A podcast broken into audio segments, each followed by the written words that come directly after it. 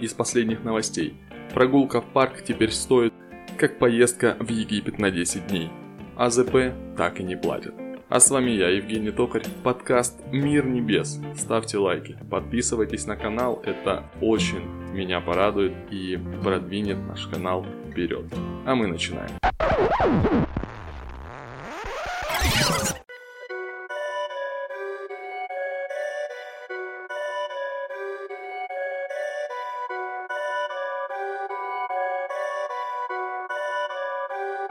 В мире, где все погрязли во лжи, правда звучит не просто как протест.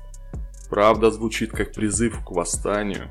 Но так сложилось, что самая сладкая ложь является правдой. Политики, СМИ, телевидение, все те, кого еще называют невидимой рукой, они самые искушенные лжецы. Я тут не собираюсь доказывать с пеной у рта, кто прав, кто нет. Не собираюсь строить теории заговора или обговаривать миллионы уже существующих. Поговорить с вами я хотел о том, что меня возмущает и приводит в недоумение. Как большинство верит во все, что им говорят, и гораздо додумывать свое. Наше критическое мышление ушло в небытие. Я не удивлюсь, если люди вообще позабыли, что это такое. И все это связано плотно между собой – Ложь в первую очередь мы говорим сами себе. Неважно по каким причинам, важно почему мы это делаем. Почему, когда нам что-то говорят с телевизора, мы сразу же этому верим? Почему, смотря наших любимых блогеров, мы верим на все 100% в то, что они нам вещают? Мы перестали ставить под сомнение информацию от якобы проверенных источников, не проверяя их на подлинность. Мы перестали собирать и анализировать информацию. Перестали что-то прогнозировать и планировать. Теперь у нас все идет на самотек. И держится на фразе «он сказал», как часто бывает это далеко от реальности. И если вы сейчас подумали о том, что я говорю о недоверии, сомнении, спешу вас огорчить. Это не так. Я говорю об анализе ситуации, в которую вы попадаете. Вы же не пойдете прыгать с крыши дома, если вам скажет любимый блогер или СМИ, что это омолаживает или придает сил. Наверняка вы начнете перепроверять информацию, интересоваться, что да как. Критическое мышление подразумевает под собой не сомнения, но вопросы. Когда вы получаете информацию, вы задаетесь вопросами, а так ли оно на самом деле? Собираете информацию не с одного источника, а с четырех, пяти. Но Зачем себя так утруждать, если проще поверить в то, что говорит тот, кого я так давно смотрю? Они же не могут обманывать. Да и зачем им это?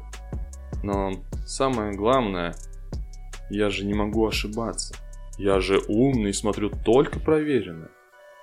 А кем оно проверено и когда, неважно. Да и проверенная эта информация вообще.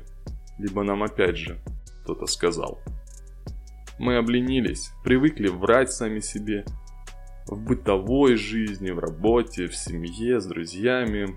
Мы привыкли считать, что есть ложь во благо, или та ложь, от которой никому не станет плохо. Забывая, что в первую очередь мы переживаем о том, как бы нам было лучше. Как же мы любим обманывать себя, придумывать несуществующие сказки или додумывать с полусловом. Принимаем как утверждение вопрос или неточную предположительную информацию и быстренько ее распространяем всем знакомым и друзьям. Чтобы проверить себя, попробуйте вспомнить детство. Момент, когда вы что-то начудили и понимали, что сейчас вам прилетит от родителей. Придумывали истории, целые легенды, в которые впоследствии сами же и верили. А спустя годы уже непонятно, было ли это на самом деле, или я все это выдумал. Или как мы любили показывать, что мы самые крутые. Не те, которые есть на самом деле, чтобы произвести впечатление на окружающих. Многие уже и в зрелом возрасте таким занимаются. Так вот вопрос. Эти воспоминания правда или ложь? Возможно, правильный ответ кроется в истине, которая всегда так близко и так далеко. А возможно его просто нет, и стоит вновь закрыть глаза и слепо следовать за поводком, который тянет нас куда ему надо.